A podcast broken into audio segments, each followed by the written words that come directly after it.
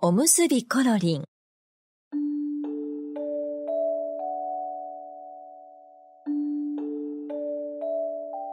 むかしむかしあるところに心優しい木こりのおじいさんがいました。おじいさんは山でお仕事をした後、おむすびを食べようと切り株に座りました。今日もおばあさんの握った美味しいおむすびを食べるかの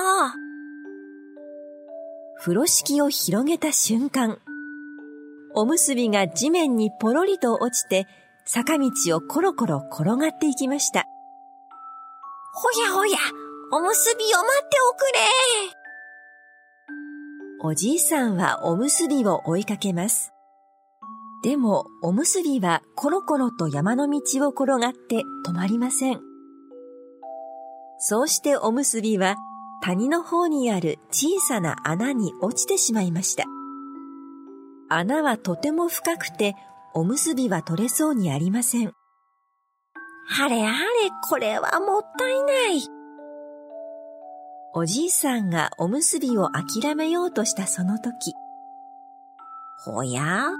穴から何か歌が聞こえてくるぞ。おむ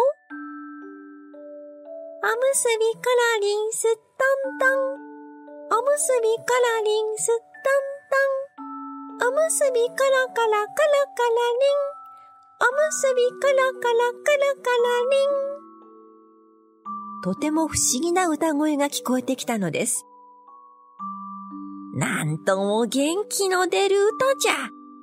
もう一つおむすびを落としてみよう。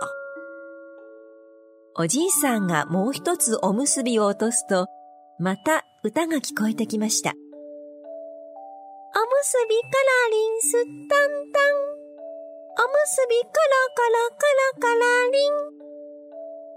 これは楽しいの。よいよい。嬉しくなったおじいさんは歌に合わせて踊り出します。するとすってん。足を滑らせて穴へ落ちてしまいました。ありゃ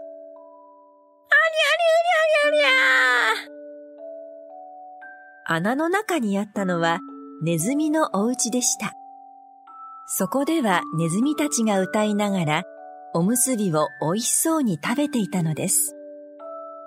ネズミたちはおじいさんに気づいて言いました。もしかして、このおむすびはおじいさんのですか？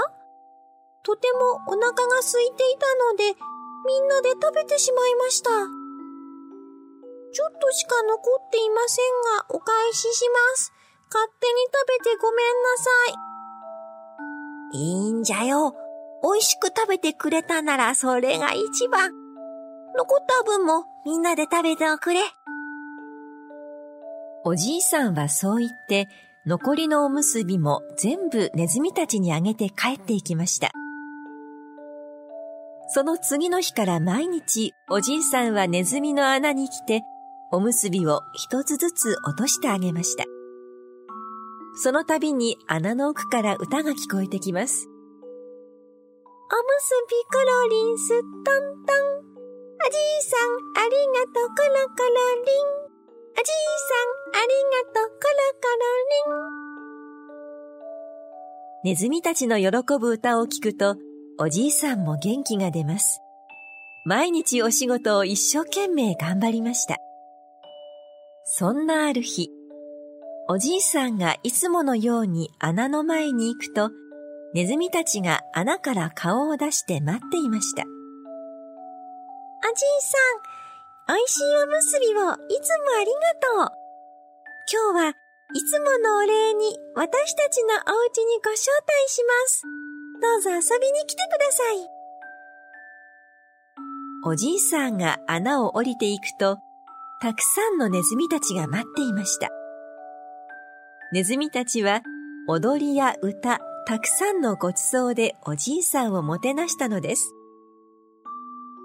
そしておじいさんが帰ろうとしたその時、ネズミたちは小さな袋を渡しました。家に帰ったおじいさんは袋を開けました。中にはたくさんの大判小判が入っていました。それからおじいさんとおばあさんはお金持ちになり、幸せに暮らしたそうです。おしまい。